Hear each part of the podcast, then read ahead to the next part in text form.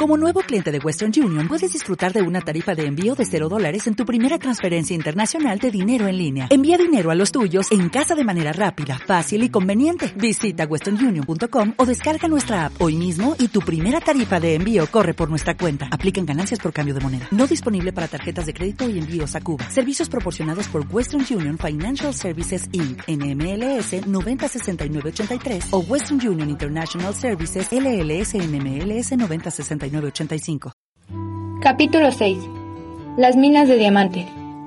Poco tiempo después, sucedió algo que sacudió no solo a Sara, sino a todo el colegio, convirtiéndose en el tema principal de conversación durante varios días.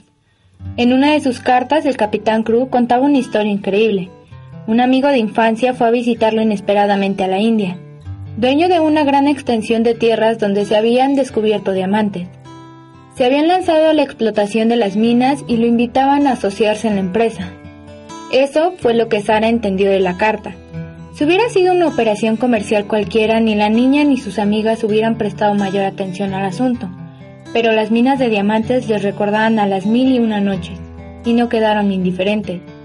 Sara dibujaba laberintos en las profundidades de la tierra para el mengar de Loti, con paredes cubiertas con piedras preciosas y unos extraños hombrecitos oscuros que cavaban con picos muy pesados. Lottie y Ermengarda estaban encantadas, pero Lavinia sentía envidia y no pudo menos que mofarse, y le comentó a su amiga Jessie que no creía en la existencia de tales minas de diamantes. A mí me parece que tú la odias, dijo Jessie. No, claro que no, retrucó Lavinia. Pero no creo en tales minas llenas de diamantes. Mi mamá tiene un anillo con un diamante que costó 40 libras, y ni siquiera es grande. Si hubiera minas llenas de diamantes, la riqueza de los dueños llegaría a una cifra ridículamente grande. Tal vez Sara llegue a ser ridículamente rica, se rió Jessie. Ya es bastante ridícula sin ser muy rica, replicó Lavinia.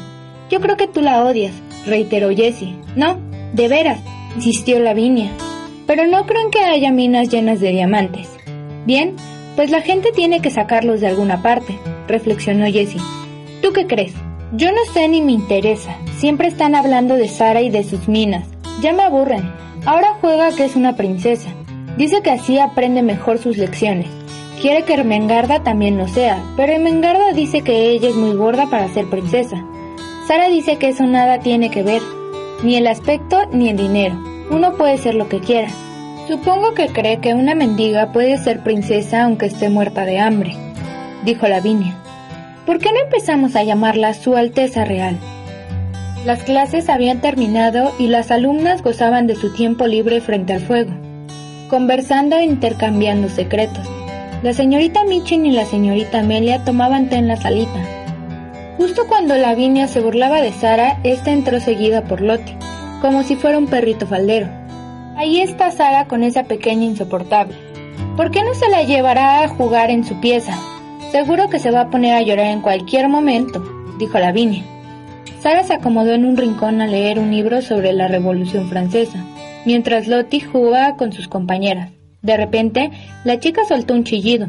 Había hecho bastante barullo y había molestado a las alumnas más grandes, como Jessie y Lavinia. En ese momento, Lottie se hallaba tendida en el suelo con un rasguño en la rodilla.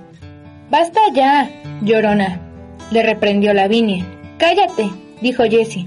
Si te callas, te daré un penique.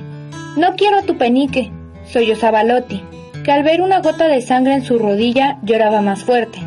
Sara atravesó la sala de un salto. Se arrodilló y tomó a la niña entre sus brazos. Vamos, Lottie, me prometiste que te portarías bien. Ella me dijo que soy una llorona, gimió Loti. Si sigues llorando le darás la razón a Lavinia. Recuerda lo que me prometiste, le dijo Sara con firmeza.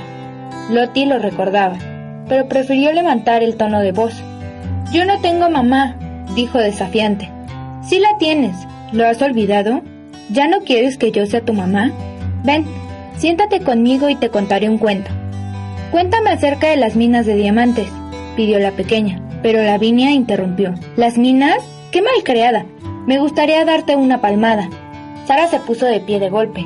Yo soy la que quisiera pegarte, pero no lo voy a hacer. No somos chicas de la calle y tenemos edad suficiente para saber que eso no se hace.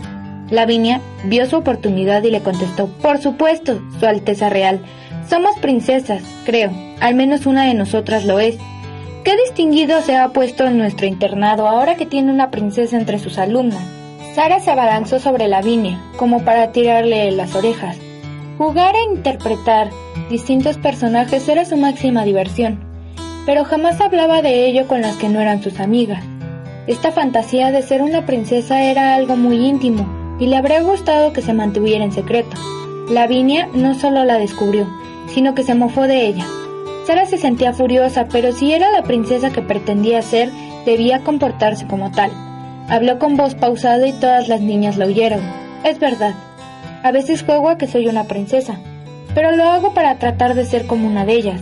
Lavinia no supo qué contestar. A menudo le sucedía que no se le ocurría una respuesta oportuna para contestar a los argumentos de Sara. Las demás compañeras tampoco apoyaron a Lavinia, porque les gustaba la idea de sentirse princesas. Bueno, al menos espero que te acuerdes de nosotras, cuando asciendas al trono.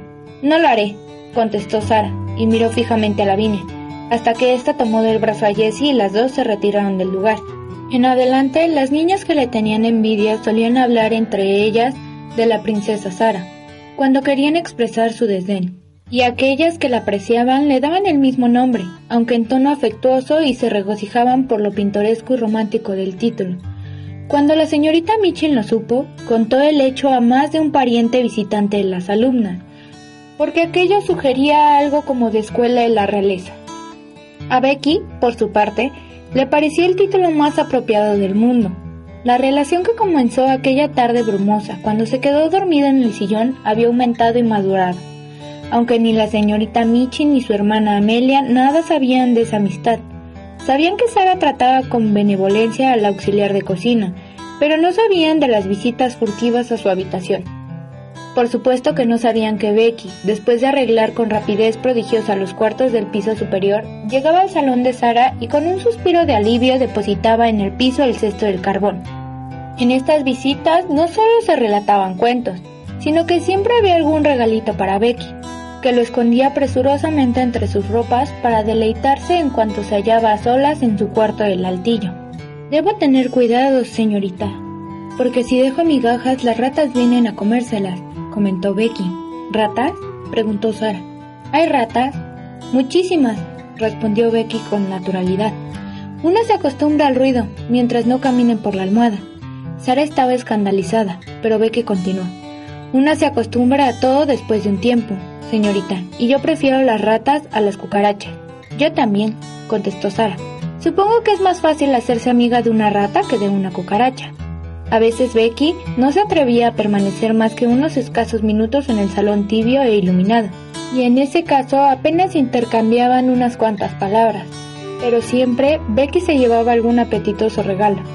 Sara había encontrado un nuevo entretenimiento para cuando salía a pasear la búsqueda y el descubrimiento de cosas de poco tamaño para convidar a su amiga.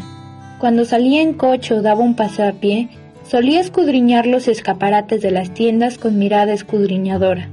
La primera vez que se le ocurrió llevar al colegio unos pequeños pasteles de carne, comprendió que fue todo un acierto.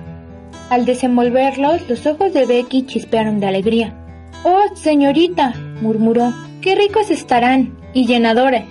El bizcochuelo es exquisito, pero se le deshace en uno a la boca. No sé si me explico bien. En cambio, esto se queda en el estómago.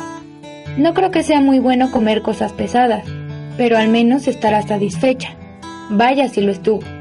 Con aquellos emparedados de carne comprados en un restaurante y los bollos y las salchichas, Becky fue saciando su apetito y poco a poco empezó a perder ese aspecto de desnutrido y a sentirse menos cansada.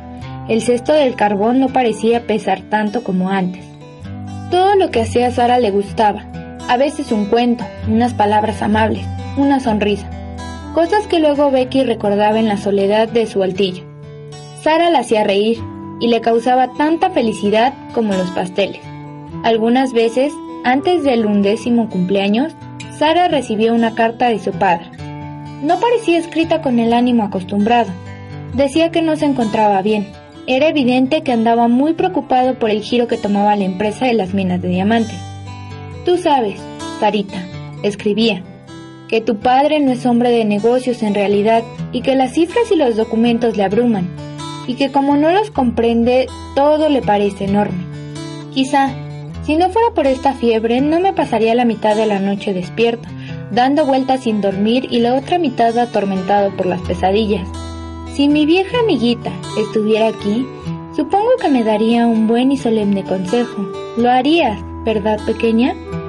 A pesar de la carta que había escrito, el capitán había organizado festejos extraordinarios para el cumpleaños de su querida Sara, entre otras cosas. Había encargado una muñeca París, cuyo guardarropa había de ser una espléndida maravilla, por cierto. Sara contestó la carta en un estilo solemne y singular, donde le preguntaba si la muñeca sería un regalo adecuado, entre otras cosas escribió. Estoy haciéndome mayor. Quiero decir que nunca más en la vida habrá de darse otra muñeca. Esta será la última. La querré mucho, pero no ocupará el lugar de Emilia. Si pudiese escribir poesía, estoy segura de que escribiría un inspirador poema sobre la última muñeca. Al recibir la carta de Sara en su bungalow en la India, el capitán Crew no se hallaba bien de salud. Padecía un fuerte dolor de cabeza. Su mesa estaba atestada de papeles y cartas que le tenían alarmado y presa de ansiedad. Pero se rió de buena gana, como no lo hacía desde hace mucho tiempo. Deseaba abandonar el negocio de diamantes que lo tenía atado y correr a Londres para abrazar a su hijita. Oh, se dijo, por cierto que es más ocurrente cada año que pasa. Dios quiera que este asunto mío vuelva a encaminarse bien, así podré ir a verla. No sé lo que daría por sentir en este momento sus bracitos alrededor de mi cuello. El cumpleaños de Sara se celebraría en el colegio con una gran fiesta. Se adornaría la sala de clases y se organizaría el festejo con sus compañeras. Habría un banquete y las cajas con los regalos serían abiertos con grandes ceremonias en la salita de la señorita Michen. Cuando llegó el día toda la escuela estaba presa de un gran entusiasmo. La mañana pasó volando entre agitadas discusiones sobre los preparativos. La sala estaba toda adornada con guirnaldas verdes. Se habían quitado los pupitres y cubierto con fundas el resto de los muebles adosados en las paredes. Aquella mañana, cuando Sara entró en su saloncito particular, encontró en la mesa un pequeño paquete, envuelto en papel de color marrón. Enseguida supo que era un obsequio y también adivinó de dónde procedía. Lo abrió con cuidado. Era una almohadilla de franela roja no del todo limpia, con una cantidad de alfileres negros pinchados en él de manera que formaban las palabras muchas felicidades. De pronto se dio cuenta que la puerta se abría con cuidado y que Becky se asomaba con nerviosismo. En su rostro había una expresión entre alegre y picarona. Sara corría a abrazarla y no habría podido explicarle a nadie ni aún a sí misma por qué sentía aquel nudo en la garganta. ¿Le gusta, señorita? Sí, me gusta mucho, mi querida Becky, me encanta. Te quiero tanto, Becky, tanto. Oh, señorita, murmuró Becky emocionada. Gracias, señorita. Qué buena es usted. Yo no lo merezco. La franela no era nueva, Becky sabía que Sara se imaginaría que la tela era satén y que los alfileres eran diamantes.